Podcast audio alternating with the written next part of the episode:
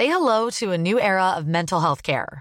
Cerebral is here to help you achieve your mental wellness goals with professional therapy and medication management support. 100% online. You'll experience the all new Cerebral Way, an innovative approach to mental wellness designed around you. You'll get a personalized treatment plan from a therapist, prescriber, or both in a safe and judgment free space. Your cerebral therapist or prescriber will outline a customized plan with clear milestones along the way so you can get to feeling your best. With Cerebral, you're not alone in your mental health journey. We're here to empower you to live a fulfilling life. So take that first step towards a brighter future and sign up today at cerebral.com slash podcast and use code ACAST to get 15% off your first month. Offer only valid on monthly plans. Other exclusions may apply. Offer ends July 31st, 2024. See site for details. Ahora inicia A la Una con Salvador García Soto. A la Una. Donde la información fluye, el análisis se explica y la radio te acompaña. A la Una con Salvador García Soto. A la Una. Comenzamos. Son personas que se alquilan o se venden, mercenarios que están al servicio de potentados en lo económico o al servicio de agencias de gobiernos extranjeros.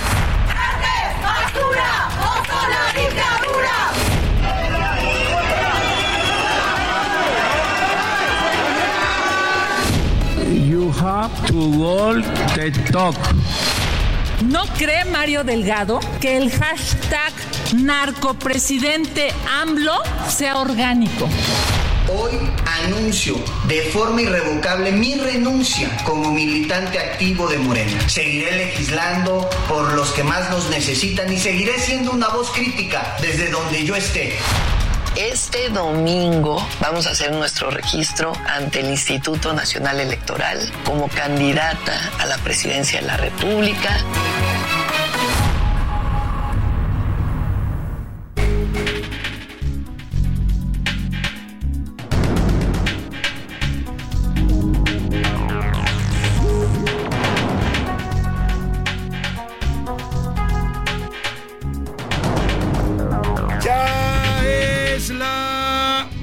De la tarde en punto en el centro de la República y los saludamos con mucho gusto. Estamos iniciando a esta hora de mediodía a la una, el espacio informativo que hacemos para usted todos los días a esta misma hora del día. Ya el reloj está marcando la una de la tarde con dos minutos y aquí estamos en estos micrófonos del Heraldo Radio, 98.5 de su FM para toda la República, listos, preparados y de buen ánimo para informarle, para entretenerle y para acompañarle en este miércoles 14 de febrero, Día del Amor y la Amistad.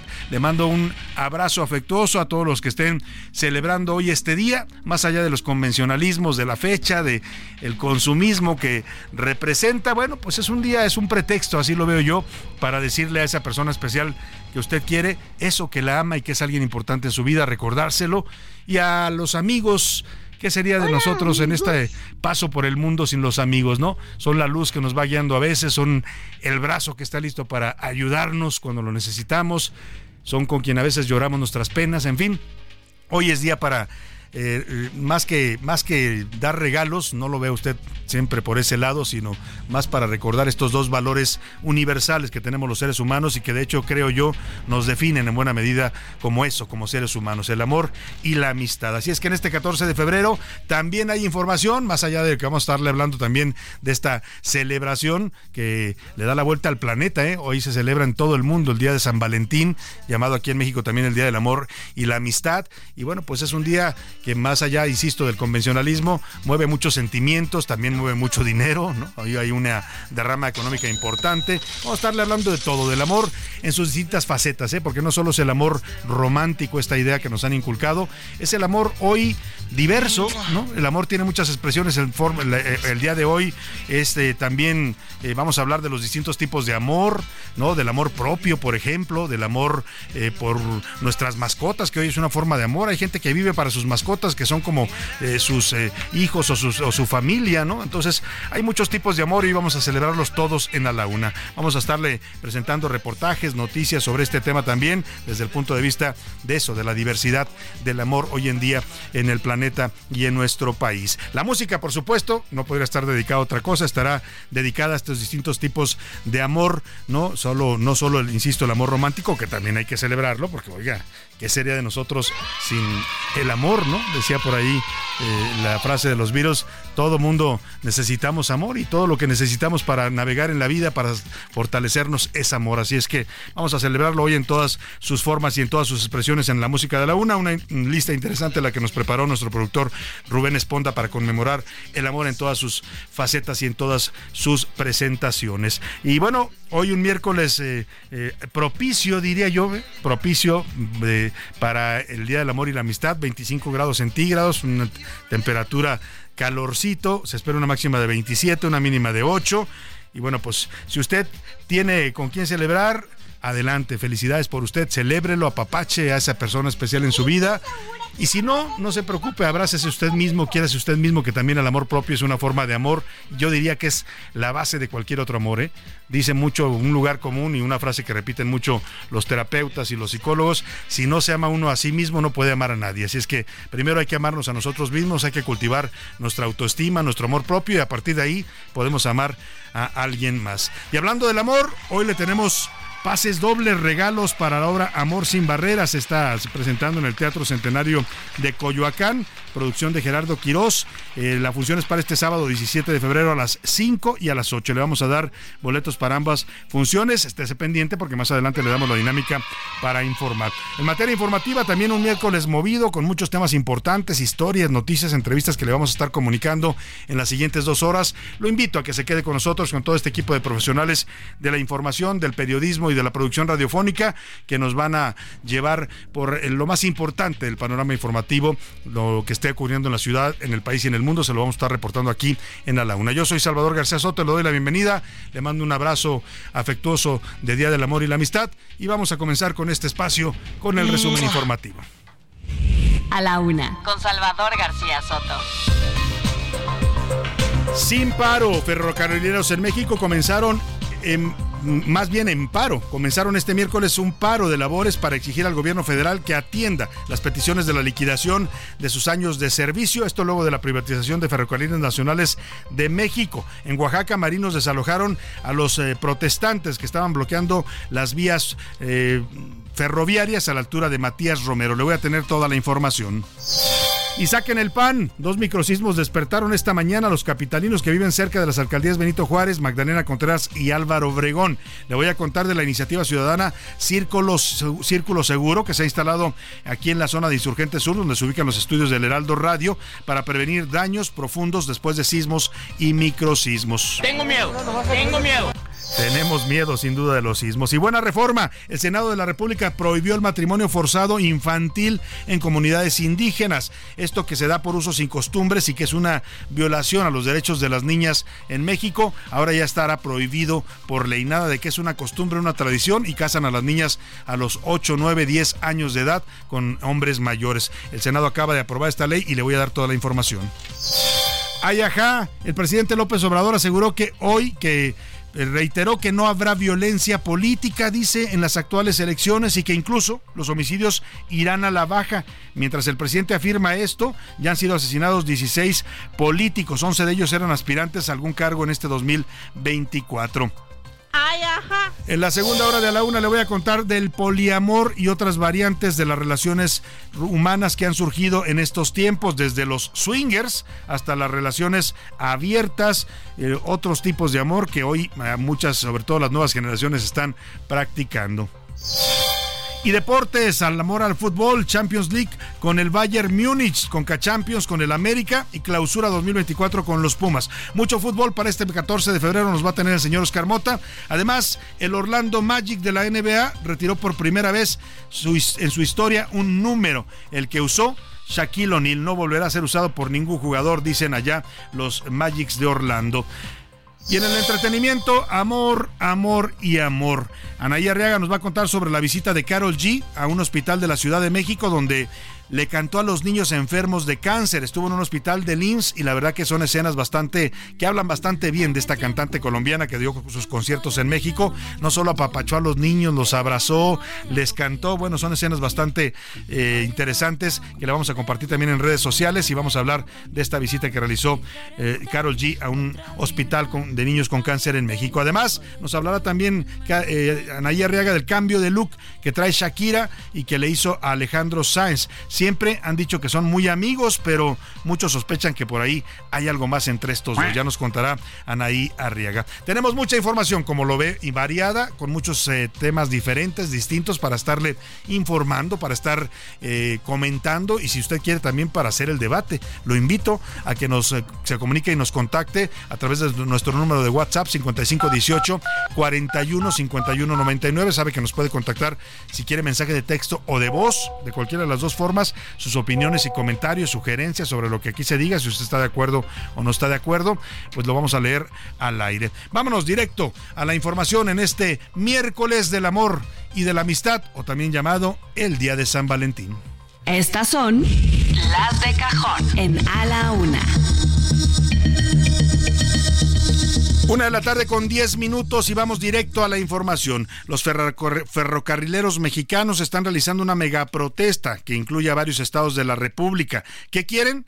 Dicen que no se ha cumplido el proyecto de justicia social porque muchos de ellos, a pesar de que esta empresa fue privatizada en el sexenio de Ernesto Cedillo, pues eh, por ahí de 1998, todavía no los liquidan que no les han dado sus liquidaciones conforme a lo que les correspondía por antigüedad en sus puestos. Por eso, el llamado Frente Ferrocarrilero de Reconstrucción Sindical está realizando en estos momentos un bloqueo a nivel nacional. Han cerrado dos fronteras en el norte, Ciudad Juárez, Chihuahua y Nuevo Laredo, Tamaulipas, bloqueando las vías ferroviarias. Antes de irnos a la frontera, en Oaxaca, hace unos minutos, trabajadores ferrocarrileros dentro de este mismo paro que le comento, fueron desalojados por elementos de la Secretaría de Marina a la altura de Matías Romero. Estaban bloqueando las vías ferroviarias, llegó la Marina y lo sacó literalmente por la fuerza. Vamos contigo, Karina García, allá en Oaxaca. Cuéntanos de esta protesta ferrocarrilera. Muy buenas tardes.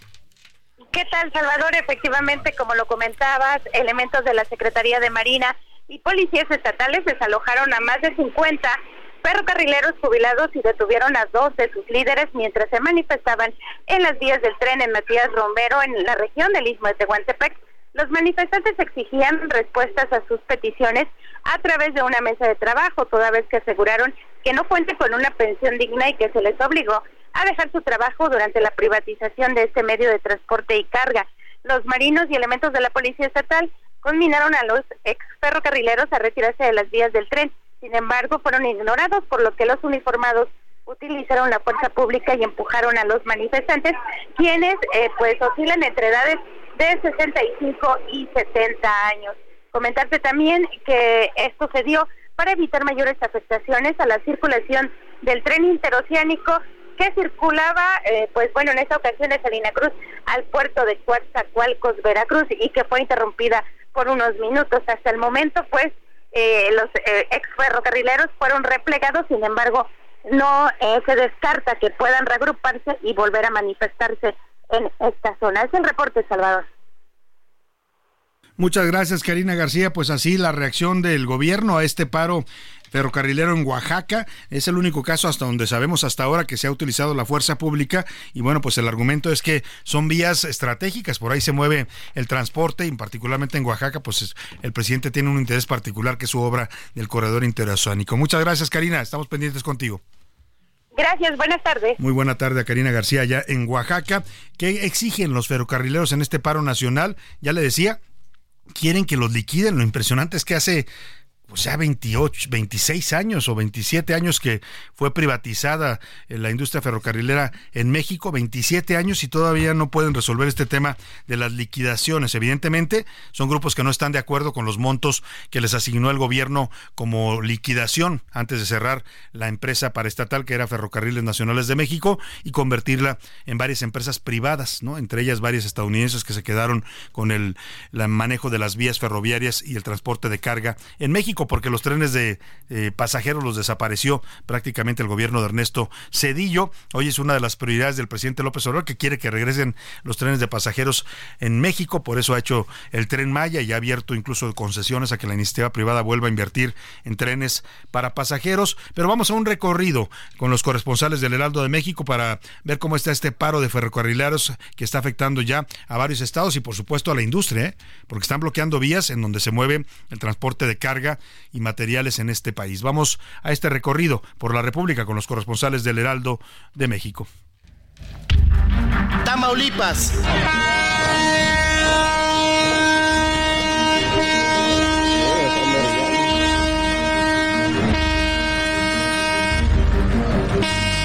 Un aproximado de 100 ex ferrocarrileros comenzaron con un bloqueo en el puente internacional número 3 que conecta a las ciudades de Nuevo Ladero con Ladero, Texas. Esto ha provocado, obviamente, que bueno, se esté retrasando la entrega de mercancías que, bueno, pues son trasladadas a través de las vías de tren. Hasta el momento, la manifestación ha sido pacífica y todo es debido a que, aseguran ellos, no les han pagado diversas indemnizaciones. Chihuahua. Las vías del tren Maya. Incluso Friday. Ante esta protesta por parte de los eh, ferrocarrileros, eh, pues está haciendo verdaderamente un caos. Si bien hubo un aviso previo a toda la ciudadanía de que se movilizaran a otros puentes para, para realizar este cruce, eh, pues la fila es, es incalculable. Se habla de que hay filas hasta de casi el kilómetro, los dos kilómetros. el representante nacional de ferrocarriles dijo que no van a moverse de este lugar hasta que el presidente de la República, Andrés Manuel López Obrador, cumpla con la justicia social que les vino prometiendo desde el año 2022. Pues así está el panorama en este paro de ferrocarrileros que ya lo escuchaba usted en voz de nuestros corresponsales, está causando fuertes afectaciones en varios lugares de la República. Decía nuestro corresponsal en Chihuahua, están generando un caos. Y es que en Ciudad Juárez bloquearon las vías del tren.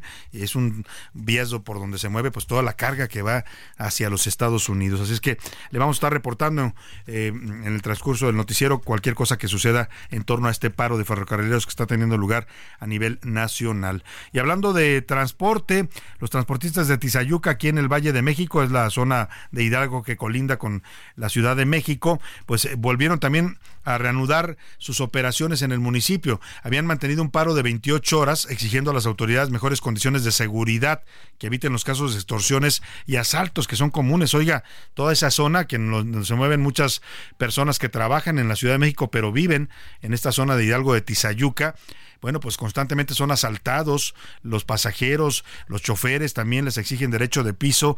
Este es un caos ya a nivel nacional. El transporte está también, como la mayoría de los mexicanos, en manos del crimen organizado. Vamos con José García, que nos tiene detalles de esta reanudación de actividades de los transportistas allá en Tizayuca. Buenas tardes, José. ¿Qué tal, Salvador? Un saludo a ti y a todo el auditorio. Pues comentarte que después de un paro de casi 28 horas, los transportistas de Tizayuca reanudaron esta mañana las operaciones del servicio de transporte público en el municipio, luego de exigir mejores condiciones de seguridad para brindar el mismo y evitar que se presenten más casos de extorsiones y asaltos en la demarcación. Y es que los transportistas señalaron que después de las reuniones con el Ayuntamiento de Tizayuca, la Secretaría de Movilidad y Transporte y la Secretaría de Seguridad Pública Estatal acordaron reanudar el servicio de transporte público con mayor vigilancia tanto de la Policía Municipal como de la Estatal y de la Guardia Nacional. De acuerdo con los trabajadores del volante, se requieren mejores condiciones de seguridad y vigilancia en el municipio, debido a que acusaron que constantemente han sido víctimas de agresiones de grupos delictivos que les exigen una cantidad económica para pagar el llamado derecho de piso y por lo cual fomentan el desarrollo de este tipo de actividades ilícitas entre la población. Agregaron que pese a los operativos que se han implementado por parte de la Guardia Nacional, hasta el momento estas acciones han sido intermitentes, por lo cual las autoridades municipales se comprometieron a reforzar estas mayores medidas en el municipio de forma permanente. Durante junio del año pasado, transportistas del municipio de Tizayuca fueron asesinados por grupos criminales que operaron en la zona como parte de las extorsiones que implementaron y que se negaron precisamente a pagar. A, esta situación se originaron los primeros paros en la suspensión del servicio de transporte público. Es la información que tenemos hasta el momento desde el estado de Hidalgo. Muchas gracias, José García, pero agárrese porque eso no es todo en materia de los problemas de inseguridad, violencia, extorsión y asesinatos que está enfrentando el transporte público. Hemos visto también el caso de Chilpancingo. Ayer el gobierno de la gobernadora morenista Evelyn Salgado emitió un comunicado diciendo que ya se había resuelto por lo menos esta problemática en materia de los ataques a transportistas. Todavía antier asesinaron a un operador de un transporte público ahí en Chilpancingo. Eh, la gobernadora pues eh, dio un manotazo ahí en la mesa, dijo que exigió que las policías estatales, municipales se coordinaran y se según lo que informa la gobernadora Belén Salgado, hay ya un operativo para garantizar la seguridad del transporte y se está reanudando y restableciendo poco a poco el servicio en la capital de Guerrero. Pero la Alianza Mexicana de Organización de Transportistas, la AMOTAC, estos que agrupan a varios... Eh, eh, eh, organizaciones de transporte de carga en el país, sobre todo traileros, ha convocado también a un nuevo paro nacional. Lo van a realizar mañana jueves 15 de febrero a partir de las 8 de la mañana y planean bloquear las principales carreteras del país para protestar por lo que ellos mm, pues dicen es la inseguridad y la violencia criminal que están padeciendo en las carreteras de México. están alertando incluso perdóneme, a los automovilistas para que tomen sus precauciones. Voy a darle la información de qué carreteras van a bloquear para que también usted se prevenga prácticamente están anunciando todas, pero vamos a dar algunas importantes para que la gente que nos escucha en varios estados de la República tome precauciones, porque ellos lo que hacen es bloquear sobre todo los accesos a las ciudades, los accesos a la Ciudad de México, a Guadalajara, a Monterrey, a Puebla, y eso afecta a mucha gente que tiene que moverse en esas horas del día. Los transportistas, pues ya le decía, exigen seguridad bueno, lo, están exigiendo desde hace rato, han levantado la voz, han hecho varios paros, pero parece que nadie los escucha en este gobierno. ¿eh? No he oído al presidente decir una palabra de esta violencia en las carreteras. Lo he oído hablar de las campañas, de, de sus reformas, de sus programas, hasta del tutupiche, este, este ojo malito que traía el presidente, que hoy dice que ya está mejor se veía bastante curioso con el ojo inflamado. Eh, de eso habla, pero no habla de la violencia eh, que están denunciando los mexicanos, en este caso en el transporte público. ¿Cuáles son algunas de las carreteras que van a ser afectadas mañana para que usted se prevenga? Las salidas de la Ciudad de México, salidas y entradas por Pachuca, la autopista Pachuca, la autopista Querétaro y la autopista a eh, Cuernavaca. O sea, vaya, pues van a estrangular los accesos y salidas a la Ciudad de México. También en Veracruz están anunciando que van a bloquear los, los accesos carreteros a las, a las principales ciudades, a Jalapa y al puerto, en Puebla también, en Hidalgo, en Querétaro, en toda la zona del Bajío, que es León, Silao, Celaya, Irapuato, también hay programados paros de transportistas, y en el norte, las entradas a la ciudad de Monterrey y las salidas hacia Tamaulipas y Coahuila. Oiga, vamos a los sismos porque vaya susto para muchos capitalinos esta madrugada. Se resintieron dos sismos, uno magnitud 2.8 fue a las 6.42 de la mañana y otro 1.8 registrado un minuto después. Los dos tuvieron epicentro en la alcaldía Magdalena Contreras, pero se sintieron hasta la alcaldía Benito Juárez. Vamos con Mica Ramírez que nos cuenta estos microsismos, que qué susto para muchos que despertaron con temblor. Cada vez son más comunes los microsismos en la Ciudad de México. Y es que expertos del Instituto de Ingeniería de la UNAM confirmaron la existencia de la falla Plateros-Miscoac. Los investigadores reportaron que la falla se puede deber a la acumulación de tensión de la zona, además de que el Valle de México se está hundiendo y el acuífero Sierra de las Cruces se está recargando. Las calles que conforman este fenómeno geológico son Torres de Miscoac, Miscoac, Insurgentes Miscoac, Avenida Patriotismo, Leonardo da Vinci, Calzada Guillain, Avenida Revolución, San Juan Insurgentes, Unidad Lomas Plateros. Además, la falla pasa por periférico y circuito interior. Patricio Zapata, vecino de la Benito Juárez y activista, convocó el 9 de febrero a una reunión con expertos en microsismos, donde dieron algunas recomendaciones para hacer frente a estos eventos. Cómo nuestras estructuras reaccionan a microsismos o a sismos, porque no todos los, los edificios o casas sufren el mismo daño. Y lo que nos adelantó, bueno, lo que nos dijo el ingeniero García, es que la mayor parte de las estructuras, la mayor parte de nuestras están hechas para resistir microsismos. Los capitalinos también debemos de saber cómo responder ante una emergencia. En el momento del sismo recordar no corro, no grito, no empujo. Sin embargo, también es importante identificar los lugares de riesgo y los seguros en nuestras colonias. Entonces nosotros tenemos que, saber qué hacer, ¿sabes? Este, ubicar nuestros espacios de menor riesgo, hacer nuestro atlas de riesgo de, por colonia, decía Ciudad de México, es que ya existe un atlas de riesgo por, por colonia, ¿no? No, no, no, no existe. O sea, yo vivo mi colonia, yo sé cuáles son los árboles por, por caer, los árboles secos, las varas, las bardas débiles, las construcciones que tienen cierto, cierto nivel de riesgos.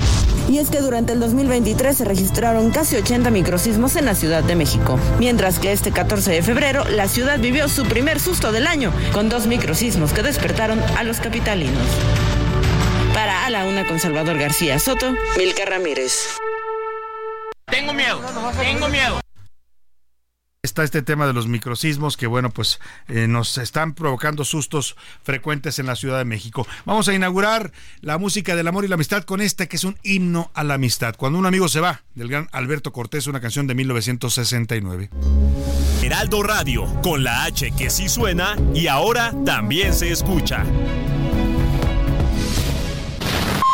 Ya estamos de vuelta en A la Una con Salvador García Soto tu compañía diaria al mediodía. La rima de Valdés. ¿O de Valdés la rima? Me tembló en San Valentín, hoy 14 de febrero. Me despertó el mañanero, yo pensaba que era el fin, mas solo fue un rapidín. Y hablando de esas verdades, si lo haces con amistades y le juegas al infiel, Mejor váyanse a un motel a hacer sus barbaridades. Hay que ser fiel, vete a misa, no hay que ser necio ni necia, hay que pasar a la iglesia, a tiznarte con ceniza. No seas como la chaviza, no sabe que polvos semos, y un polvo nos echaremos hoy miércoles de ceniza. Encuerados, sin camisa, contra el muro celebremos. Hoy es día de Timbiriche, pues Cupido se ha tiznado. ¿Ya me lo has adivinado? No había que ser tan metiche, una canción que es fetiche, muy famosa de verdad, con toda seguridad, este día se cristaliza, dame besos de ceniza del amor y la amistad. A la una, con Salvador García Soto. Una de la tarde con 35 minutos. Los que pues sean un poco más conservadores, tápense los oídos en este momento porque de lo que vamos a hablar es un concepto de amor, pero pues un amor revolucionario. Algunos dirán que son de estas agendas que ahora se promueven desde organismos internacionales, pero la realidad es que ha existido a lo largo de la historia. No tenía nombre, ¿no? A veces le llamaban poligamia en algunas culturas, en otras pues eran el adulterio, la infidelidad. Hoy hay una tendencia que muchos, sobre todo jóvenes, están practicando en el mundo, que es el llamado poliamor. Las relaciones monógamos ya no son el único tipo de vínculos afectivos que existen entre los mexicanos. En México también ya existe este concepto del poliamor y se lo voy a decir porque no es un invento, es un estudio con el del que vamos a hablar de la Universidad Nacional Autónoma de México, la UNAM, en el que señala que actualmente muchas personas en México han optado por generar otro tipo de prácticas entre las que se encuentra el poliamor, las relaciones abiertas, las prácticas swingers, en fin, los tríos, vaya usted a saber, hay tantas cosas que uno no conoce, ¿no? Yo no sé si a usted le interesa conocerlas o no, pero vamos a informarle sobre este tema en el Día del Amor y la Amistad. Ricardo Romero nos platica qué es el poliamor y por qué algunos están recurriendo a esto, pues en contra de lo que dicta el convencionalismo, la tradición, la ley, que es la monogamia. El amor tradicional y monógamo está en vías de evolución.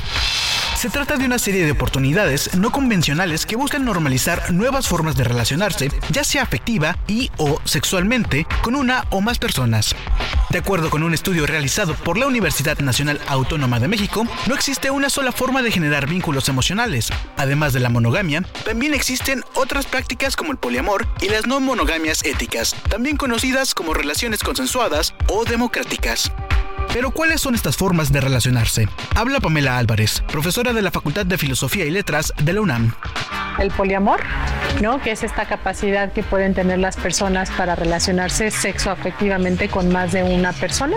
También está la anarquía relacional, que es muchísimo más reciente Eh, y esta lo que habla es que las relaciones entre las personas son espontáneas y un poco como lo que se va dando sin necesariamente tener una etiqueta. Personas swinger, ¿no? que son este intercambio de parejas eh, eh, sexuales. También están las relaciones abiertas, que son parejas que hay exclusividad emocional, pero puede no haber exclusividad sexual.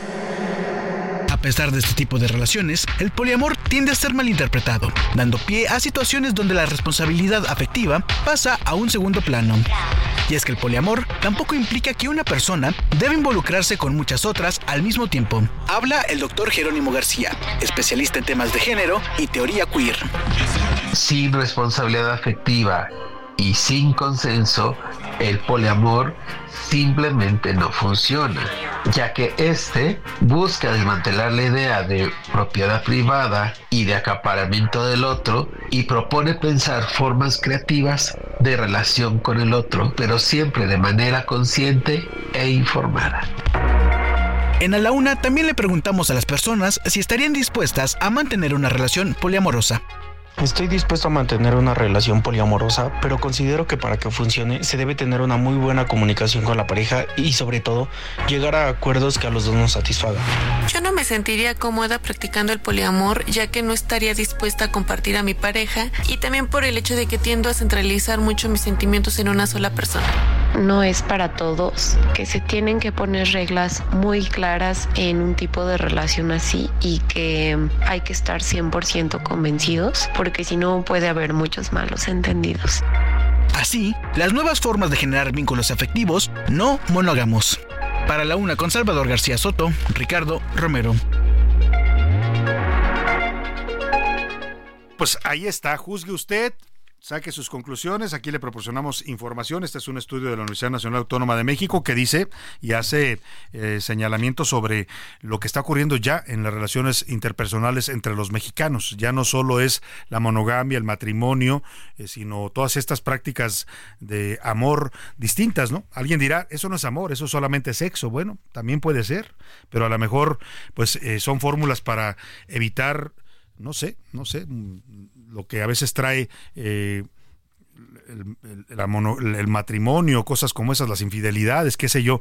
Yo ahí le presento la información, usted saque sus propias conclusiones y denos también su punto de vista, si está de acuerdo o no con estas nuevas formas de relacionarse del poliamor, de los swingers. Eh, o las relaciones abiertas, ¿no? Esas donde estoy contigo, somos pareja. E, e, el, principio básico en este tipo de relaciones es que lo que une a un par, a dos personas es el sentimiento y el, el amor, el afecto, ¿no? Pero las relaciones sexuales las pueden tener uno y otro porque debe ser algo consensuado no es nada más de un lado, debe ser de las dos partes y deben de aceptar el, el, el, consenso, pues pueden tenerlas de manera abierta con otras personas siempre y cuando haya ciertas reglas, ¿no? Tú me avisas con quién, cómo, cuándo y, y sobre esa base podemos pues entendernos, ¿no?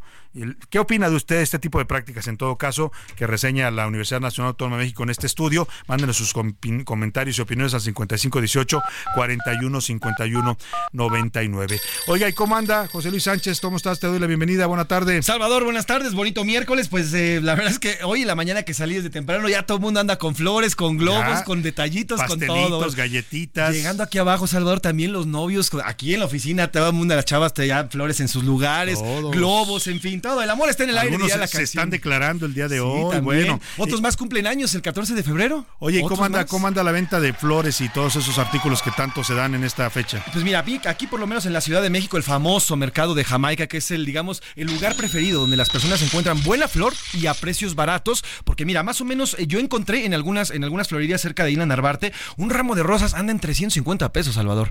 O sea, eso cuesta, con eso come una familia completa. a ver, yo pregunté por unas galletitas muy bonitas en forma de corazón, que son como 5 o 6 galletas. ¿Cuánto cuestan? 500 pesos. Ay, Santo Dios. Bueno, pues así están los precios y vamos hasta el mercado de Jamaica, justamente lo mencionaba José Luis, este mercado tan tradicional aquí en la Ciudad de México, donde la venta de flores es uno de los grandes atractivos y hoy por supuesto está lleno, muchos van pues a buscar mejores precios a estas zonas para dar su regalo. No sé si vayan a dar ramo buchón de este que le comentamos ayer o vayan a dar un ramo tradicional, pero Gerardo Galicia, cuéntanos cómo está el ambiente en estos momentos ahí en el mercado de Jamaica donde te encuentras. Buena tarde. Así es, Salvador, excelente tarde. Y en este 14 de febrero, el mercado de Jamaica ofrece flores, arreglos, peluches y hasta globos para todos los enamorados. Y sus precios son realmente variados. Hemos encontrado arreglos florales que van desde los 150 pesos, pasando por los de 4 mil, que son ramos enormes de más de 100 rosas, y hasta los 12 mil pesos, que es un oso cuyo cuerpo está hecho de puras flores y que puede medir hasta medio metro de altura. Pero eso no es todo. Los globos rondan entre los 100 y 200 pesos, todo depende del tamaño y los adornos y también se pueden encontrar peluches que están entre los 50 pesos para el intercambio de regalos y hasta los 1500. Al respecto, platicamos con Chris, ella es vendedora de regalos y esto es lo que nos ha comentado. Y armo así peluches en bolsita para el intercambio, porque luego hay papás que tienen 3, 4 hijos y pues no les alcanza el presupuesto. Entonces yo hago esto y aparte pues tenemos desde 50 pesos hasta peluches que de 1400 que ya se me acabaron, pero que voy a ir a traer en un rato más. Y además de dinero, hay que llevar mucha paciencia, pues el mercado de Jamaica ya está completamente saturado de visitantes. Hay muchos vehículos tratando de llegar hasta este punto. A pesar del operativo que realiza la policía capitalina, sobre todo del área de tránsito, la zona está bastante congestionada, así que si van a utilizar la avenida Congreso de la Unión y el eje 3 Sur para llegar hasta este punto al mercado de Jamaica, hay que hacerlo con bastantes minutos de anticipación y manejar con mucha, mucha paciencia. Por lo pronto, Salvador, es el reporte. Nosotros seguimos muy, muy pendientes.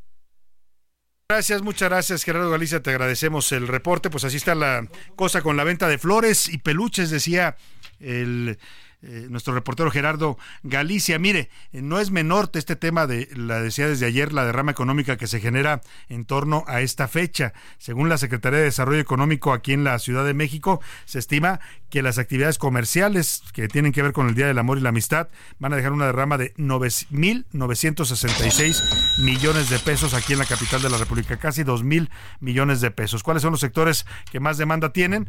Pues el gastronómico, el alojamiento temporal, ese que renta usted un cuarto por algunas horitas, o también el entretenimiento, los espectáculos y la recreación. Oiga, y vamos a otro tema, el, opuesto al amor, pues es la violencia, ¿no? Dicen que un amor que es violento no es amor, ¿no? Es otra cosa.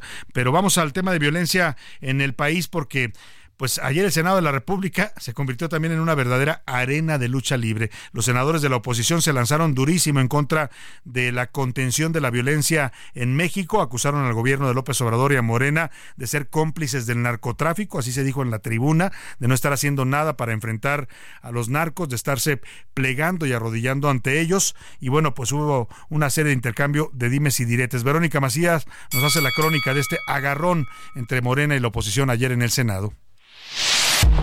Ante la ola de asesinatos en el país, senadores de oposición hicieron un pronunciamiento para denunciar la inseguridad que padecen los mexicanos en gran parte del territorio. Agregaron que a pesar del envío de más elementos de seguridad no mejoran los índices que miden la violencia. Senadores de oposición pidieron la comparecencia de autoridades del rubro de seguridad queda claro que nadie, absolutamente nadie, queda a salvo del crimen organizado. No importa si tienes un familiar en las esferas del poder o si eres una persona que se dedica a la agricultura y no tiene vínculos familiares con el poder. Lo cierto es que en Zacatecas, si no te matan, te extorsionan o te desaparecen. En Veracruz la situación de inseguridad no es diferente. Desafortunadamente, el día de ayer en la ciudad de San Juan Evangelista, al sur del estado de Veracruz, balacearon a un exalcalde, al ciudadano Andrés Ríos. Desafortunadamente, en cinco días se registraron al menos ocho homicidios dolosos entre el 8 y el 12 de febrero, incluyendo el asesinato del exalcalde. Los morenistas defendieron la estrategia actual y sacaron a colación al exsecretario de Seguridad Genaro García Luna narcotraficante que hoy está procesado precisamente traidor a la patria por un juez de Nueva York. El tema es que han insistido ustedes en que la violencia debe erradicarse con la violencia. No, el rumbo está marcado en la transformación de este país. Se están combatiendo las causas generadoras de esa violencia. Recientemente en el estado de Zacatecas asesinaron a Juan Pérez Guardado, funcionario de Fresnillo, Zacatecas, y cuñado del coordinador de Morena, Ricardo Monreal, así como su sobrino Jorge Monreal. Bueno, pues ahí está, ahí está este eh, tema en el Senado, pues ayer hubo una sesión intensa y es que de verdad estamos viviendo, ayer lo decía Héctor de Mauleón en su columna del Universal, una ola de violencia en México. Aquí se la describimos todos los días, todos los días se la describimos y le, le damos pues, detalles, santo y seña de lo que está pasando en el país, no por amarillismo ni por atacar a nadie, como dice el presidente, que luego son campañas en su contra, ¿no? Porque es lo que están viviendo en la realidad muchos mexicanos. Y hablando de violencia, pues eh, esta violencia que padecen los mexicanos también se está reflejando ya en las elecciones. Hoy, hoy en la columna Serpientes Escaleras, que eh, siempre le comparto y en las redes sociales, en Twitter, en arroba García Soto la puede ver, eh, hablo de la elección actual, la elección presidencial, la elección en nueve estados de la República, las elecciones municipales, le han llamado la mega elección la han calificado como una elección histórica por el tamaño de cargos, el número de cargos que se van a elegir, pero esta elección se está manchando de sangre. Han matado a 16 políticos, 11 de ellos aspiraban a un cargo público por los todos los partidos. ¿eh? Aquí la violencia no distingue, lo mismo han asesinado a morenistas que a perredistas, a priistas, a panistas, a gente de movimiento ciudadano. Y bueno, pues esa es la realidad. Van 11, todavía no empiezan las campañas. En 2021, para que se den usted una idea, fueron 36 asesinatos de candidatos, 102 de políticos. O sea, al paso que vamos, esta elección pues va a terminar manchada o ya está manchada de sangre. A pesar de eso, el presidente dice que él no ve riesgos de violencia política en el panorama electoral. Pero vamos justamente con este tema, con la declaración que hizo hoy el presidente y con lo que está pasando en este tema de la violencia política. Saludo con gusto la línea telefónica a Armando Vargas, consultor senior en Integralia, experto en temas de violencia política. ¿Cómo estás, Armando? Un gusto saludarte. Muy buenas tardes. Muy buenas tardes, Salvador. Mucho gusto. Gracias por la, el espacio de platicar contigo. Dice hoy el presidente, ya lo había dicho el pasado 2 de febrero, si mal no recuerdo, en su mañanera, le habían preguntado los eh, periodistas si veía riesgos de violencia política, de asesinatos políticos en estas elecciones, y él dijo que no, que él no veía que fuera a haber asesinatos. Hoy repite esta eh, sentencia con sus famosos otros datos de que no hay violencia política. Yo te pregunto a ti, ¿se sostiene, Armando, esta afirmación del presidente? No, la verdad es que no se sostiene por ninguna parte. Es claro que este discurso forma parte de las estrategias que utiliza el presidente López Obrador para resolver los problemas, que es básicamente negarlos, tratar de construir realidades para que su popularidad eh, no se vea afectada, porque al final del día él está en la boleta electoral de alguna manera. Entonces busca no ver afectada esta popularidad desde su conferencia mañanera. Y digo que no se sostiene porque eh, los datos eh, son muy claros. Data Cívica ha registrado de 2018 a 2023 incidentes de violencia político-electoral y en este lapso hemos visto cómo estas víctimas han crecido más del 200%. Los datos que traemos nosotros de Integralia en lo que va del proceso electoral, estimado Salvador, de septiembre de 2023 al día de hoy a la 1.48, nosotros tenemos registrados 100 eventos de violencia política asociados con 129 víctimas, 83 víctimas han sido directas, es decir, funcionarios, exfuncionarios, políticos, 13 aspirantes. De todas estas víctimas tenemos 61 homicidios, incluyendo 11 asesinatos a aspirantes a cargos de elección. Vamos, eh, como bien señalabas, seguramente, y hay eh, motivos, factores muy concretos que nos hacen pensar que este proceso electoral va a ser el más violento en la historia de nuestra democracia. Qué grave porque pues estamos hablando de una elección también muy grande e importante para los mexicanos y delicado que cada vez nuestros, nuestros procesos electorales Armando se estén volviendo más violentos. Esto para una democracia ¿qué representa? Yo es un riesgo, una amenaza, puede acabar con el concepto democrático porque vemos que algunos grupos criminales que están, que entiendo es la principal fuente de agresión a los candidatos, pues están votando por los mexicanos. Ellos deciden quién se puede postular en este país y quién no. Completamente de acuerdo. De todo el eh, espectro, de toda la contabilización de víctimas, cerca del 90% tiene que ver con grupos criminales eh, y sin lugar a dudas, el mayor riesgo es para la gobernabilidad democrática, no solamente en el corto plazo, sino a largo plazo. ¿Qué es lo que quiero decir? que la violencia política no es el problema de fondo, solo forma parte de un proceso más amplio, que es la intervención del crimen en las elecciones, que a su vez forma parte de un proceso mucho más profundo y grave, que es el, el establecimiento de regímenes criminales a nivel territorial. ¿Qué quiere decir esto? Que nuestra democracia está secuestrada por grupos criminales. La democracia se ha convertido en un medio eficaz para representar los intereses de los criminales y pues entonces individuos, comunidades, organizaciones quedan a merced de estos actores.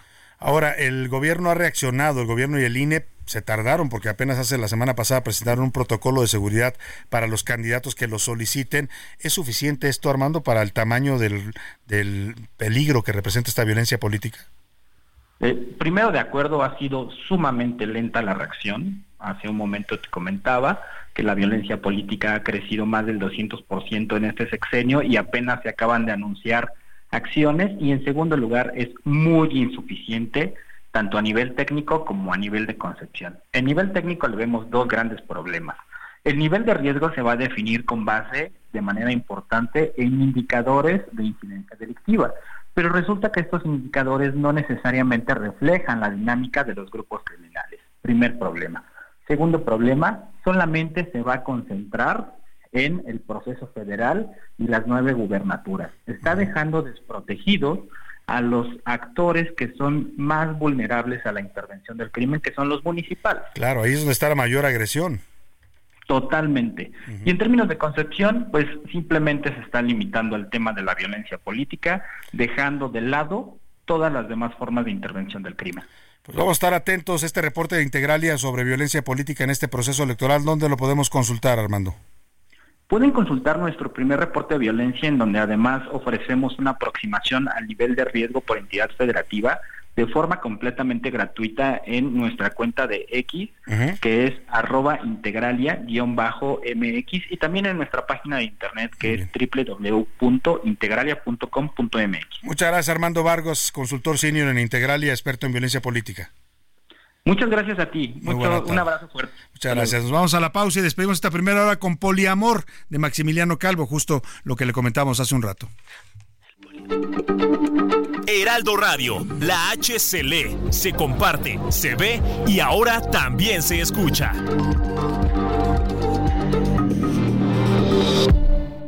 Ya inicia la segunda hora de A la Una con Salvador García Soto.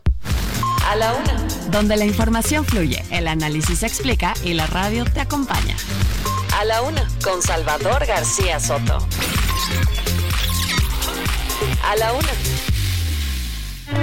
Ya son las 2 de la tarde en punto en el centro de la República y es un gusto, un placer y un privilegio saludarlo justo a esta hora del mediodía cuando estamos iniciando ya la segunda hora de la una y también la tarde de este miércoles 14 de febrero, Día del Amor y la Amistad. Tenemos mucho para informarle todavía, para compartir con usted información, historias, noticias, entrevistas. Nos queda mucho todavía en la segunda hora de este programa. Ahora le voy a platicar lo que le tenemos preparado.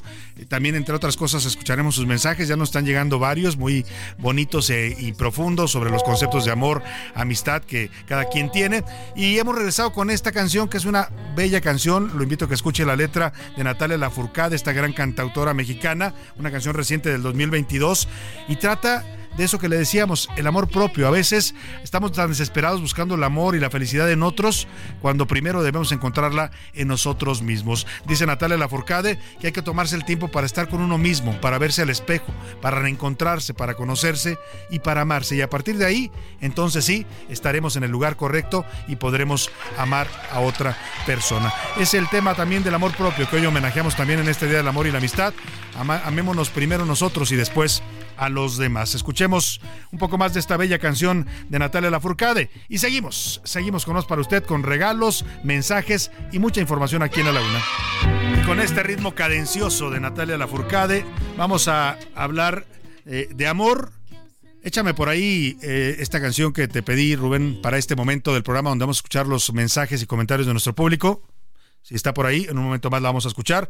Por lo pronto, vamos a regalarle pases dobles, hablando del Día del Amor y la Amistad, para un clásico del teatro musical de Broadway.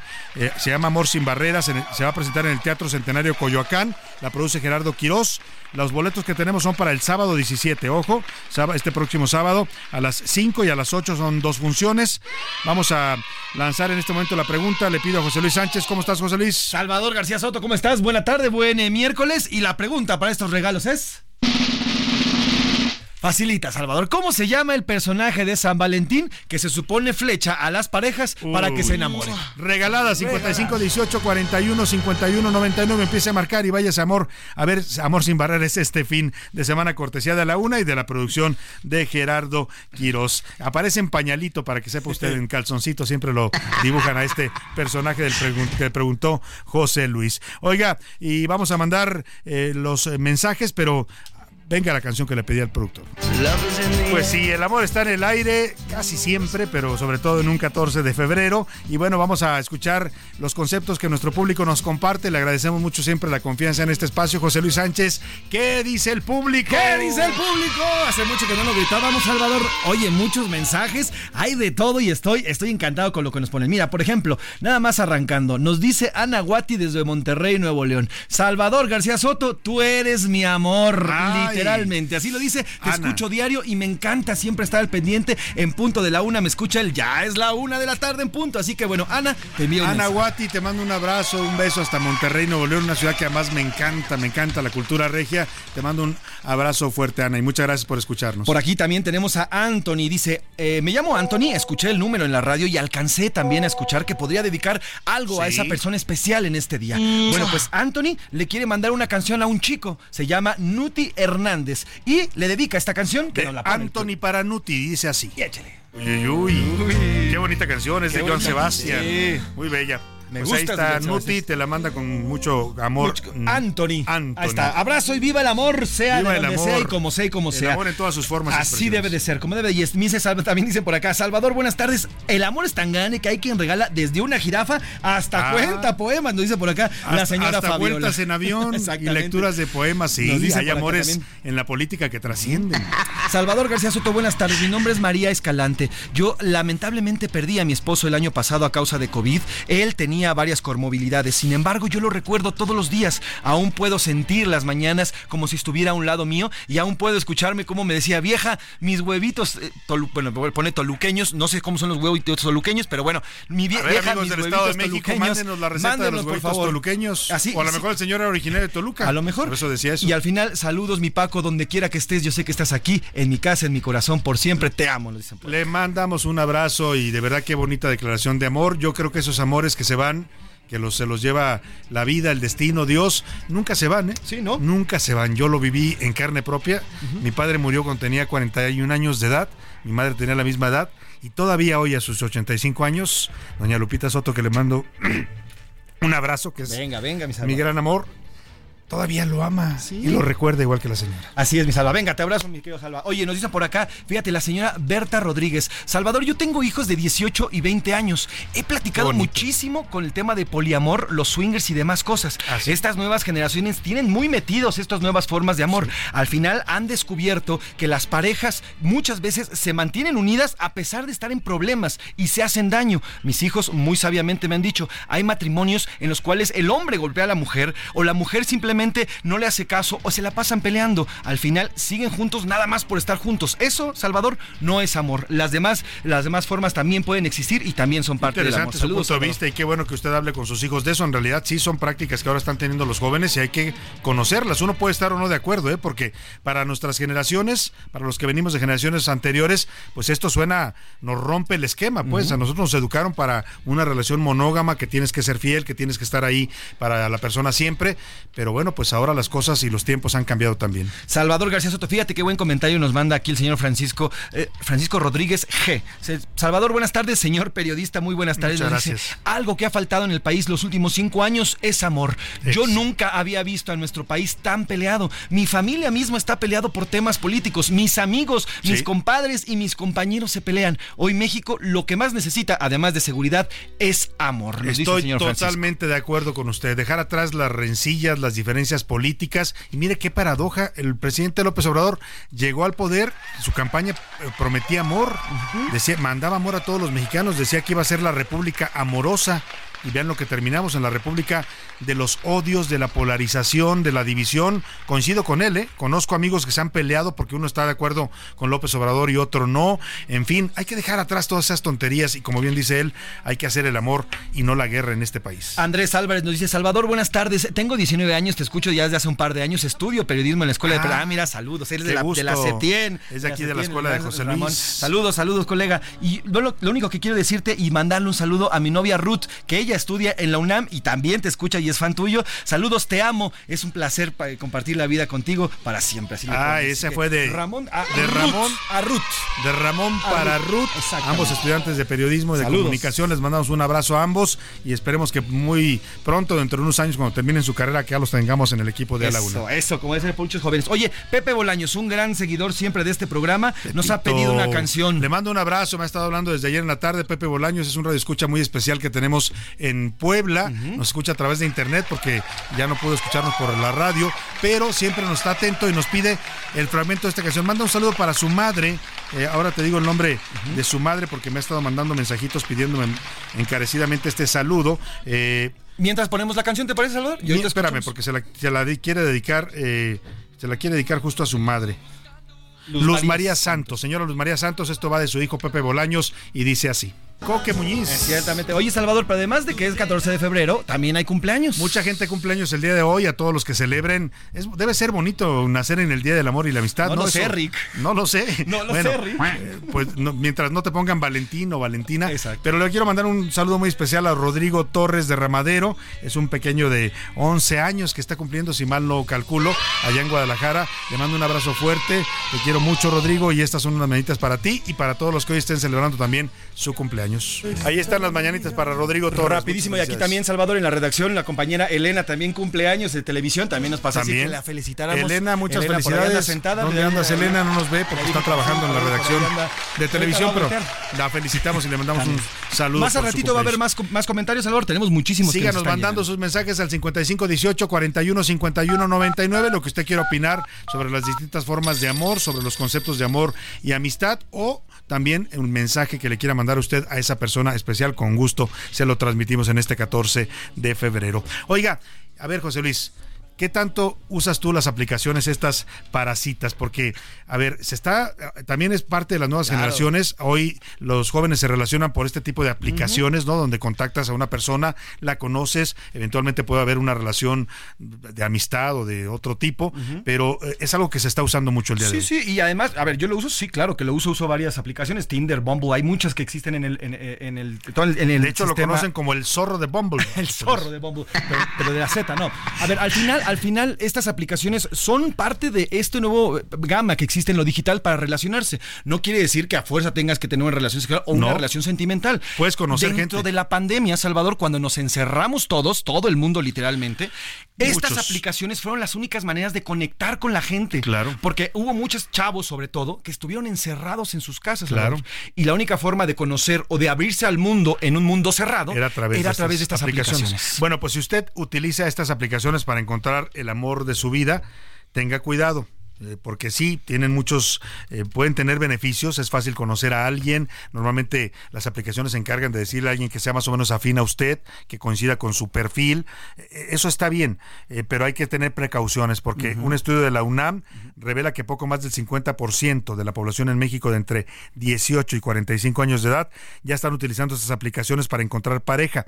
Sin embargo, también hay riesgos, hay criminales que aprovechan pues este, estas aplicaciones y las necesidades amorosas de la gente y se dedican a extorsionar. O sea, le ponen un perfil falso, usted contacta a una persona que le gusta y de pronto pues termina extorsionado. En este intercambio de comunicaciones, Salvador, hay intercambio de imágenes, por ejemplo, o de voice notes o de videos. Y cuando estos extorsionadores tienen ya en su poder estas imágenes, comienza entonces el acto criminal. Y el tema lo, lo dice no solo la UNAM, sino también el Consejo Ciudadano aquí en la Ciudad de México, que ha documentado que hay gente que ha sido extorsionada hasta con 50 mil pesos después, después de haber conocido a alguien supuestamente del que se enamoró en Internet. Escuchemos esto que nos preparó Ricardo Romero. Cada noche navegamos varias horas. En los últimos años, la forma clásica de encontrar al amor de tu vida, establecer un noviazgo, buscar una amistad o algo casual sin compromiso, se ha transformado con ayuda de la tecnología y el Internet. Un estudio realizado por The Competitive Intelligence Unit reveló que en México, las famosas aplicaciones de citas son todo un éxito. Niña, te quiero decir que tengo en computadora. De acuerdo con la investigación, el 50.6% de la población mexicana ha tenido una aventura, ligue, relación sentimental o sexual con alguien que conocieron en línea. Hasta el 14 de febrero de este año, el 61.3% de los internautas, equivalente a 54.8 millones de personas, declararon haber mantenido algún tipo de relación a través de Internet. Esta cifra representa un aumento considerable del 10.7% frente al 50.6% registrado en 2022. Cabe mencionar que el 58.9% de las personas que hacen uso de estas apps son mujeres y 64.2% hombres. Pero como dice el dicho, al buen amar nunca le falta quedar. Y es que la posibilidad de ser víctima de algún ciberdelito en una aplicación de esta clase aumenta día con día. Adrián Martínez, experto en ciberseguridad, asegura que al igual que otros servicios digitales, estas plataformas no están exentas de riesgos como el robo de identidad, el acoso o estafas. Comúnmente existen riesgos como la suplantación de identidad, ya que los ciberdelincuentes toman fotos e información de perfiles de personas atractivas para hacerse pasar por ellas y de esta manera obtener información, un beneficio económico o sexting para extorsionar. El caso más famoso es del estafador de Tinder que ya cuenta con un documental.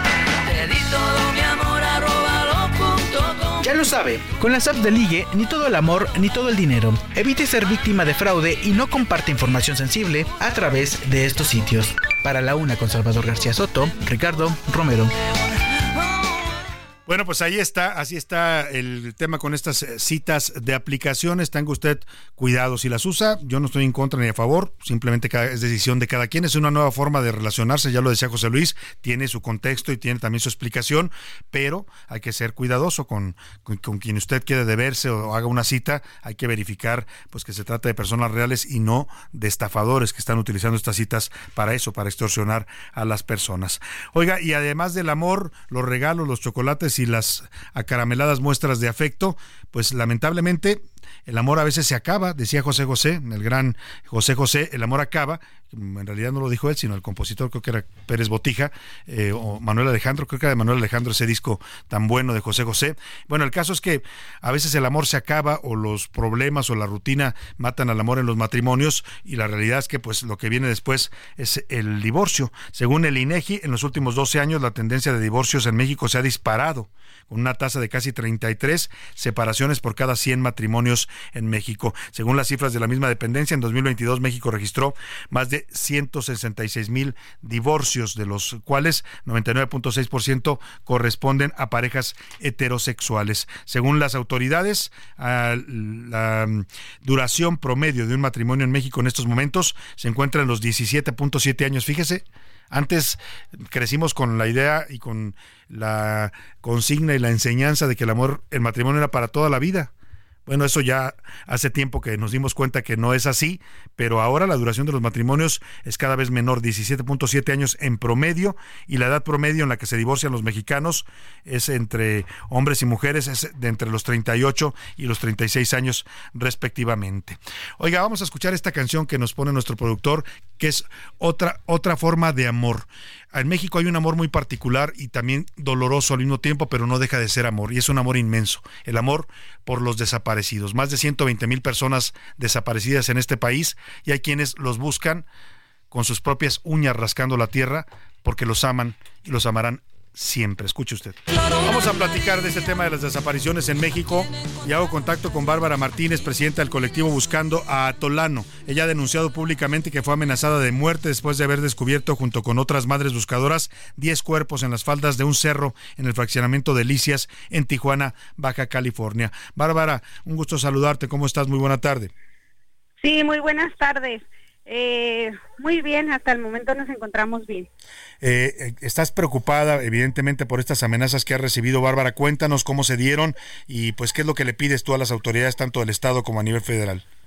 Sí, claro que sí estoy preocupada porque pues este se dio el hallazgo el día 3 y 4 de febrero en Delicias 3 dimos con el hallazgo, pues desgraciadamente con el primer día con cinco tesoros, eh, el, el siguiente día otros cinco, entonces a base de, de esa localización que se realizó, pues empezamos, empecé este pues a recibir amenazas, ¿verdad? ¿Sabes de dónde provienen esas amenazas? ¿Crees que es algún grupo del crimen organizado? Pues yo creo que del área más bien este se maneja un grupo de, de gente que maneja gente que cree, quiere cruzar de ilegal a Estados Unidos. Entonces, yo creo que por grupos de trata. Por, así de trata y de gente de polleros, ¿verdad? Polleros, sí. Entonces, creemos también que por el apoyo brindado pues a la familia de Antonio, eh, creemos que también de por ahí vienen las amenazas, porque pues las personas involucradas no querían que fuéramos al área a búsqueda porque pues ahí se encontró el cuerpo de él entonces yo creo que de por ese lado vienen las amenazas ahora qué le pides tú a las autoridades de todos los niveles en, ante esta amenaza que está recibiendo pues su apoyo, su apoyo para que pues nos cuiden más, nos protejan más cuando uno salga a búsqueda, nos manden más seguridad, porque desgraciadamente nomás nos están mandando en apoyo a una sola unidad de la Guardia Nacional con cuatro o seis elementos y sabemos que pues no son bastantes, ¿verdad? Para poder protegernos en un dado momento que se nos presente una situación en un área donde estemos pues en búsqueda. Claro, pues ahí está la petición y la denuncia que hace Bárbara Martínez. Hoy es 14 de febrero del 2023, son las 2 de la tarde con 23 minutos y dejamos constancia de que estás alertando de esta amenaza que recibiste Bárbara Martínez, madre buscadora de Baja California y presidenta del colectivo Buscando a Tolano. Esperemos que estés bien, Bárbara, te mandamos un abrazo fuerte y te quiero pedir por último que me describas brevemente. Yo decía que uno de los amores más inmensos que hoy se pueden ver en México es, es este amor por una persona que desapareció. ¿Cómo lo definirías tú? Así es, mire, yo desgraciadamente estoy en esto porque tengo dos hijos desaparecidos. Uno de ellos desaparece el 25 de octubre del 2018 en Urbi Villa del Prado, segunda sección. El segundo desaparece el 3 de diciembre del 2020 en Baja Malibú. Él es desaparecido por policías municipales. Entonces, pues es un inmenso dolor que sentimos las madres que aparte que hacemos el trabajo de las autoridades, este, recibamos esas amenazas. Eh, lamentamos la, el fallecimiento de nuestra compañera Angelita también, que fue asesinada a base también de amenazas por una localización que ella también hizo de una fosa clandestina. Entonces es triste que nos estén matando, la verdad, porque el amor de madre, el amor de madre no nos va a detener en buscar a nuestros tesoros. Pues eh, esperemos que tú estés bien, Bárbara, y cualquier denuncia que quieras hacer, estos micrófonos siempre estarán abiertos para ustedes. Un abrazo. Sí, muchísimas gracias, gracias. Muchas gracias. Ahí está la denuncia de Bárbara Martínez, madre buscadora de Baja California y presidenta del colectivo Buscando a Tolano. Vamos a la pausa y volvemos con más para usted aquí en A la Una. No le cambies. Estás en A la Una con Salvador García Soto. Información útil y análisis puntual. En un momento regresamos. Ya estamos de vuelta en A la Una con Salvador García Soto. Tu compañía diaria al mediodía. El ojo público. En A la Una tenemos la visión de los temas que te interesan en voz de personajes de la academia, la política y la sociedad. Hoy escuchamos a Luis Farías Mackey en Buscando Sentido. El ojo público. Salvador, amigos, buenas tardes.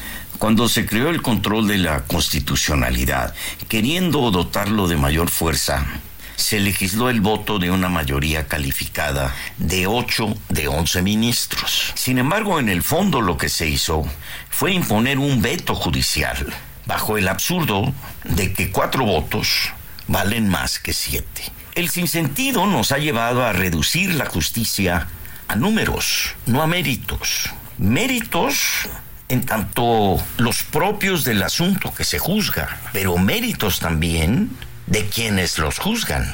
Así llegamos al despropósito de convertir a la Corte no en un máximo tribunal, sino en un bastión a conquistar con cuatro votos cooptados por el poder.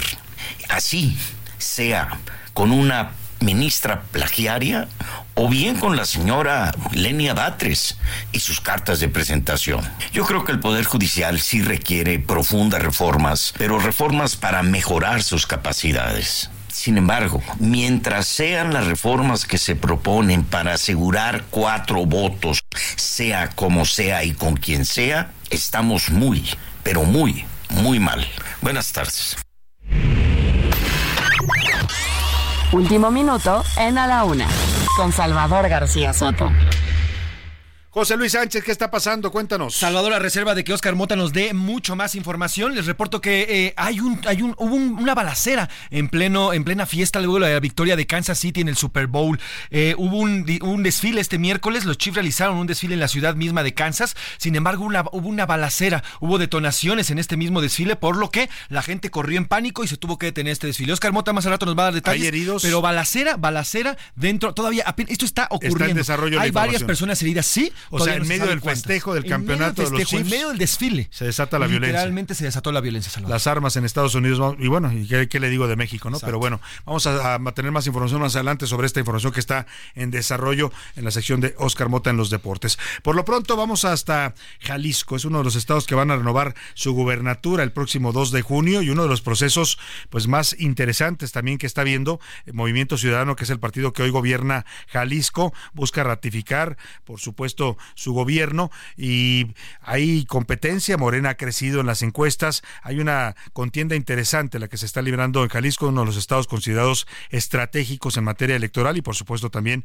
importantes en el terreno económico para el país. Hago contacto hasta Jalisco con Pablo Lemus. Él es uno de los precandidatos, eh, más bien el candidato, ¿no? Precandidato de Movimiento Ciudadano a la gubernatura de Jalisco. ¿Cómo está Pablo? Un gusto saludarlo. Muy buenas tardes. Salvador, mucho gusto saludarte también y como siempre a tus órdenes. Un gusto eh, escucharlo. Platíquenos cómo va el proceso, cómo va eh, su candidatura. Estamos todavía en las épocas de la pre de la pues la intercampaña, pero vamos ya muy pronto a la campaña. ¿Cómo está operando esta campaña de Pablo Lemus? Bueno, pasamos ya la precampaña y estamos en la intercampaña, como bien mencionas. Jalisco es un estado muy grande, tenemos 125 municipios y una amplia extensión territorial. Y bueno, durante todo este tiempo nos hemos dedicado, Salvador, a recorrer a los municipios, estar cerca de su gente, escucharlos. Estamos muy limitados, pues no podemos hacer propuestas de campaña ni pedir el voto, pero sí podemos escuchar a la gente y que sepa sobre todo la experiencia que tenemos. Yo he tenido la gran oportunidad, el gran honor de gobernar dos de los municipios no solo más grandes de Jalisco, sino de los más grandes de Latinoamérica. Me refiero a Zapopan y a Guadalajara, que en conjunto tienen más de tres millones de habitantes. Fui alcalde del municipio de Zapopan durante seis años y después tres años en la capital de Jalisco, con muy buenos resultados y sobre todo con muy buenas evaluaciones estando siempre dentro de los alcaldes mejor evaluados de todo el país. Es decir, tengo la experiencia, tengo los resultados comprobados para poder gobernar este gran estado que es Jalisco. Y bueno, pues en la medida en que la gente me ha conocido, porque yo tenía un amplio conocimiento Salvador en zona metropolitana de Guadalajara por obvias razones, por haber gobernado hecho su carrera, ¿no? Pero no lo tenía en el interior del estado y por eso he recorrido 86 municipios hasta este momento, 8.500 kilómetros de carretera y en la medida en que la gente nos ha conocido en el interior del estado, hemos crecido mucho en popularidad y bueno, pues esto también nos ha ayudado a consolidar una ventaja que hoy tenemos electoral en el estado de Jalisco. Justo eso iba a preguntarle, Pablo, eh, lo hemos seguido en su carrera política, sabemos del crecimiento que tuvo tanto en Zapopan como en Guadalajara, que lo lleva de hecho ese crecimiento a ocupar esta candidatura por Movimiento Ciudadano, y en este recorrido por el estado que ha encontrado, porque hoy desde acá Jalisco se le ve como un estado que tiene serios problemas también de violencia, no es exclusivo de Jalisco, está afectando a la mayor parte del territorio. Y yo le quiero preguntar también, la visión de Pablo Lemus, eh, sí, la zona metropolitana de Guadalajara sin duda es la más importante, donde se concentra la mayor parte de población, pero Jalisco tiene 124 municipios y muchas problemáticas. Sí, tenemos 125 municipios y todos son diametralmente distintas las necesidades aún siendo de zona metropolitana. Y yo quiero ser un gran gobernador de los 125, no quiero ser un gobernador solamente para el área metropolitana y por eso estoy recorriendo cada uno de sus municipios. Y te voy a decir de las inquietudes más grandes que se tienen, eh, Salvador. Mira, en el interior del estado y también en zona metropolitana existe una gran molestia ante el abandono federal que se ha tenido en distintos rubros. Voy a mencionar algunos de ellos. Infraestructura. No ha habido una sola obra de infraestructura del gobierno federal durante estos más de cinco años de gobierno. Ni una, sola, sola, en el estado. Ni una sola. Bueno, en Guadalajara sí, porque estaba el tren el tren ligero, pero ese ya lo había empezado el gobierno de Peña Nieto. Exactamente, esa fue una obra igual que el Zapotillo que se hicieron durante el sexenio pasado y solamente se acabaron los últimos detalles durante este sexenio. Segundo, el abandono en materia de salud, la crisis en el IMSS, en el ISTE, la falta de abastecimiento de medicamentos, incluso también en la parte de infraestructura, el abandono de las carreteras libres federales que están hechas pedazos, no han tenido ni siquiera un reencarpetamiento. Y bueno, pues una cuestión muy importante que pues me gustaría sobre todo que lo entendiéramos. Jalisco tiene eh, aproximadamente el 8% de la población nacional. Sin embargo, en nuestro estado se produce el 17% de los alimentos que se consumen en el país. Es decir, más que duplicamos en productividad del campo nuestra población. ¿Y qué sucede? Que el gobierno federal ha cancelado absolutamente todos los apoyos al campo llámese créditos de habilitación, de avío, desapareció la propia financiera rural, eh, los niños con cáncer que fueron abandonados en sus medicamentos, todo este tipo de cosas van saliendo y nos hacen ver que el Estado de Jalisco debe de hacer sus propios sistemas estatales, por ejemplo, de atención a la salud, de atención a la productividad del campo, la educación que la prueba PISA nos ha marcado que a nivel nacional se han retrocedido 12 años en tan solo 5 de este gobierno en materia educativa y afortunadamente Jalisco ha avanzado en apoyos al campo, en apoyo a la salud, en desarrollo educativo. Y bueno, pues tenemos que seguir consolidando los modelos estatales ya que la federación nos ha abandonado. O sea, ¿usted no estaría de acuerdo con esta propuesta que ha hecho el presidente López Obrador para que eh, Jalisco le entregue su sistema de salud para lo que llaman ahora el INS Bienestar? Lo dejo claro. Por supuesto que no. No estaría de acuerdo y voy a luchar como gobernador para tener nuestro propio sistema estatal desde Jalisco para atender la salud de las y los jaliscienses y la muestra es el desastre que ha sido el INSABI, el desastre de la atención que se tiene a la salud eh, a los jaliscienses por parte del gobierno federal. Le pregunto finalmente, Pablo Lemos, sabemos que trae una agenda apretada que está eh, operando en sus temas de eh, internos de campaña, pero le quiero preguntar dos cosas. Una, está el crecimiento de Morena que se ve en las encuestas, ¿qué tanto le preocupa este crecimiento de Morena en, el estado de Jalisco? Y dos, ¿está unido Movimiento Ciudadano? ¿Cuál es su relación en este momento con Enrique Alfaro? Porque hay muchas especulaciones sobre si se dividieron ahí el grupo Jalisco en Movimiento Ciudadano.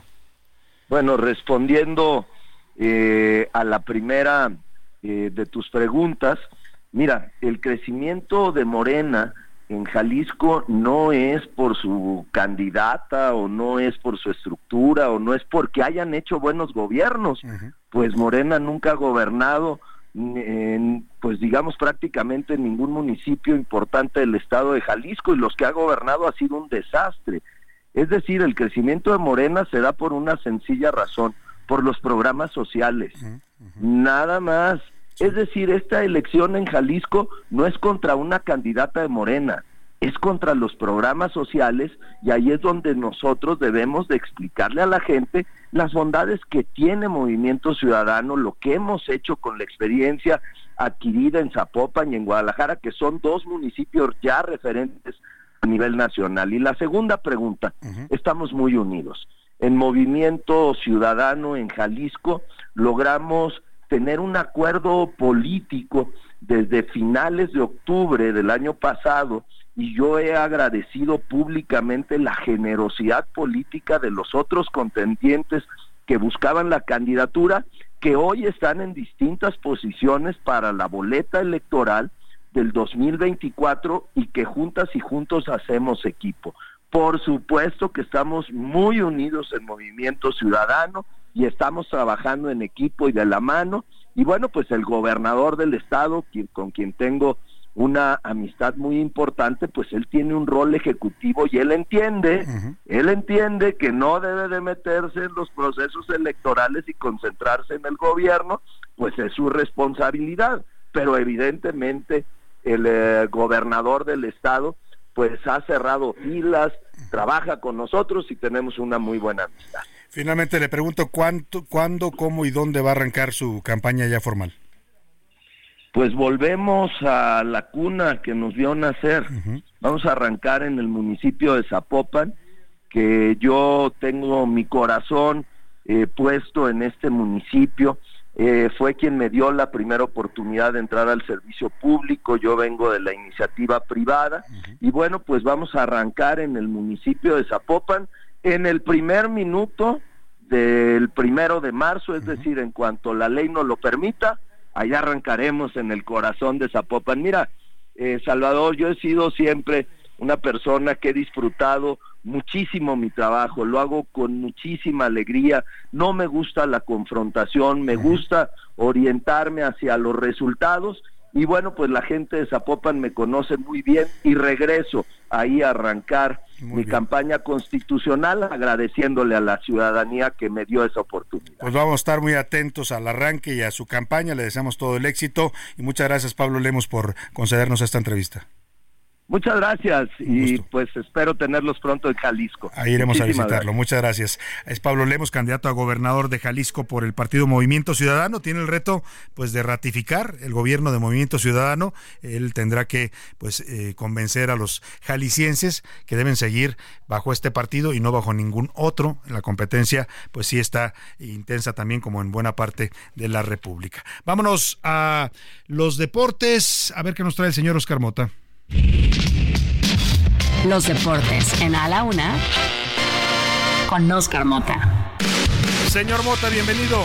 Querido Salvador García Soto, ¿cómo estás? Te mando un gran abrazo. Anda usted hablándole a otro micrófono. Este, es que hay muchos aquí, obviamente, para poder este, repartirnos atentamente.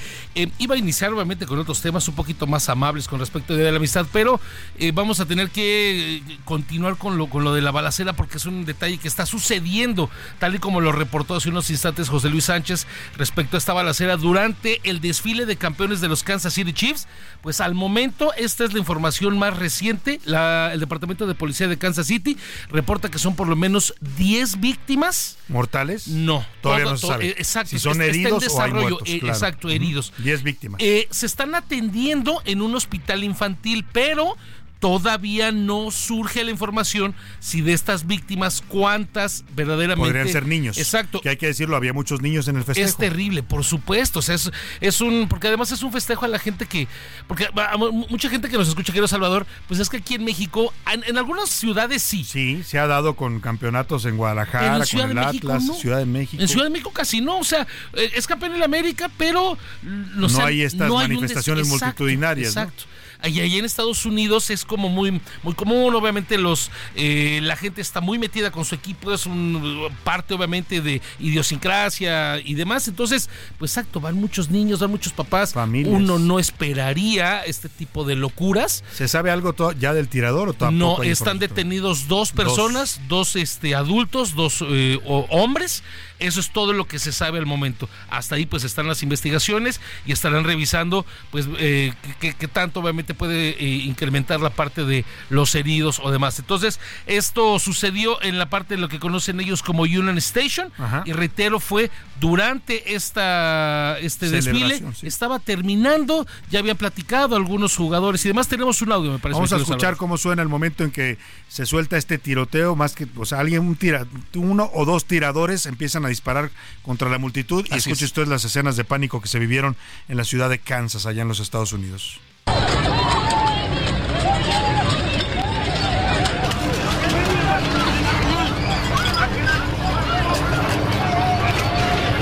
Se ve en este video que le voy a compartir en este momento en mi cuenta de arroba ese García Soto. A la gente que brinca las vallas, se trata de poner a salvo. Hay pánico en el momento, Oscar. Corren absolutamente para todos lados. La escena, pues es verdaderamente muy triste porque, pues la mayoría portando jerseys de fútbol americano, ¿no? O sea, asistieron a una fiesta, a una celebración y Termina terminan en esto. Es, eh, estaremos obviamente, lo estarás reportando puntualmente en tus redes Cualquier sociales. información que se genera la seguiremos reportando. Me tengo que ligar y no es que sea yo ave de mal agüero, pero bueno, es 14 de febrero y demás, pero es información que está surgiendo.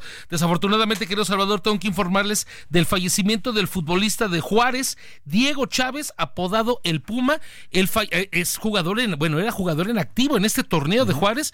Falleció la madrugada de este, de este 14 en un accidente automovilístico. Ya lo confirmó el equipo, lo confirma obviamente la Liga MX, tenía 28 años de edad. En paz descanse Diego Chávez, apodado El Puma. Joven, ¿no? 28 años, quiero Salvador. Eh, y reitero, un futbolista en, en activo todavía. Pues que en paz descanse, como dices. Gracias, Oscar Mota. Hoy un gran día para Vamos ganar. rápidamente a escuchar con José Luis Sánchez más mensajes de nuestro público que sigue comentándonos sobre el tema del amor y la amistad. Salvador eh, nos dice por acá, por ejemplo, dice, hola, buenas tardes. El 25 de enero perdí a mi papá. Mi mamá le demostró mucho amor hacia él, que lo cuidó 28 años desde que le pegó una embolia. Eso sí, nos duró mi papá esos años porque no lo llevamos a un hospital de gobierno y estuvo cuidado siempre por mi madre. Eso es amor de ADN. Ese es amor. Un abrazo para Laura usted. Rodríguez desde Guadalajara. Laura, un abrazo para usted y para su señora madre. Dice por acá, buenas tardes Salvador, en cuanto al amor quisiera mandarle un abrazo y un beso a mis abuelitos que hace 15 días fallecieron, los dos, los dos por complicaciones de salud. Mira Salvador, tenían más de 60 años juntos. Falleció mi abuelito muy temprano por la mañana y mi abuelita falleció 12 horas después. Ni la muerte ni la muerte pudo separarlos. Nos dice por acá Qué- 23 qué años de casado. la historia. Un abrazo Reyes. y un abrazo para usted y para sus abuelitos allá en el cielo. También nos dicen por acá, Salvador, el, el amor ha cambiado a través de la juventud y cómo los, los adultos han seguido y han construido imágenes. Al final, el tema de las redes sociales y el tema del poliamor son evoluciones, son formas de relacionarnos. Acuérdense, antes iban y tiraban los pañuelitos en los kioscos. Eso era una aplicación al final. Hoy ya lo tenemos en los celulares. El amor evoluciona y tenemos que evolucionar con él. Nos dice por acá el señor Francisco González. Saludos, don Francisco, qué buen concepto. Le mando un saludo a Belia, que siempre nos escucha ahí en la Suprema Corte de Justicia, trabaja y siempre es radio escucha fiel. Un abrazo también para ti, Belia, Belia. por el Día del Amor y la Amistad. Y vamos a escuchar en entretenimiento a ver qué nos tiene Anaí Arriaga. El entretenimiento con Anaí Arriaga. Anaí, ¿cómo estás? Feliz San Valentín, Anaí. Feliz Día del Amor y la Amistad para todos ustedes también. Fuerte abrazo para nuestros amigos Radio Escucha. Y les tengo una triste noticia, mi querido Salvador. Hace algunos días estuvo aquí la bichota, que por cierto tengo fotografías de dos chicos que conozco, que no diré sus nombres, No, qué bueno, bailando no y lo reveles. cantando. No lo No reveles porque nos vieron ahí bailando, perreando en el Azteca. Soy un excelente paparazzi, pero lo guardaré. Lo guardaré para la historia. Cuando tenga. Pero bueno, Ya platicamos les- después tú y yo fuera del aire. Perfecto, bueno, resulta que eh, pues Carol G hizo una labor, vino y visitó un, un hospital de niños con cáncer. Lamentablemente nos enteramos que hoy Emita, la niña que, eh, que padecía esta enfermedad, falleció. Eh, vamos a escuchar un poco de lo que Carol G habló con ella. Ajá. Nos enteramos de esta triste noticia hace unas tres horas cuando la mamá ya lo hizo público Ajá. y debe de ser un dolor O sea, inmenso. ¿es la niña pero que saluda en el video? Es la niña Y que, que le en canta, de hecho, ¿no? Le canta una de sus canciones. Así es, y te lo juro que tengo un nudo en la, en- en Uy, la garganta. bueno, por, lo esta- menos la niña por se fue situación. feliz de haberla visto, ¿no? Y haber, porque la Más admirábamos. obras de esto es lo que necesitamos en el mundo, más empatía, menos odio y más amor. Escuchemos esto.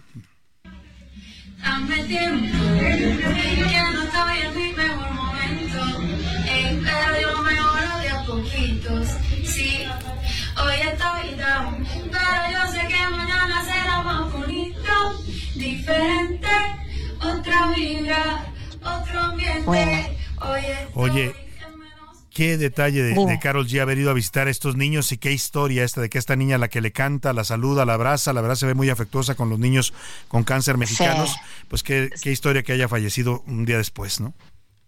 A los pocos días de esta visita y, lamentable, pero sí todos aquellos que están padeciendo esta terrible enfermedad realmente son unos guerreros de luz. Los acompañamos con nuestra solidaridad y oraciones y fortaleza para esta madre que va a perder a su pequeña. A ver. Pero se fue contenta. Sí, se fue contenta por haber visto a su a su ídolo, ¿no? A su a esta joven que admira tanto. Y qué bonito canta Carlos G eh, fuera de, grabación, ¿eh? Se oye bastante bien tiene una personalidad que arrasa con todo, es una mujer que es muy natural, es una mujer que es muy talentosa. Y sí, sí me di cuenta que les gusta. Sin duda alguna. Pues a Papacharra, ese ser querido, Anaí. Ah, tienes varios. Así es, muchas gracias. Varios hombres en sí, tu solo mi hijo. gracias, te mando un abrazo. por cierto, aprovecho esto porque voy a papachar a una amiga que tenemos en común, que es Pau. ah, le mandamos un abrazo, a Paula Selene de Anda. Muchas gracias, Anaí.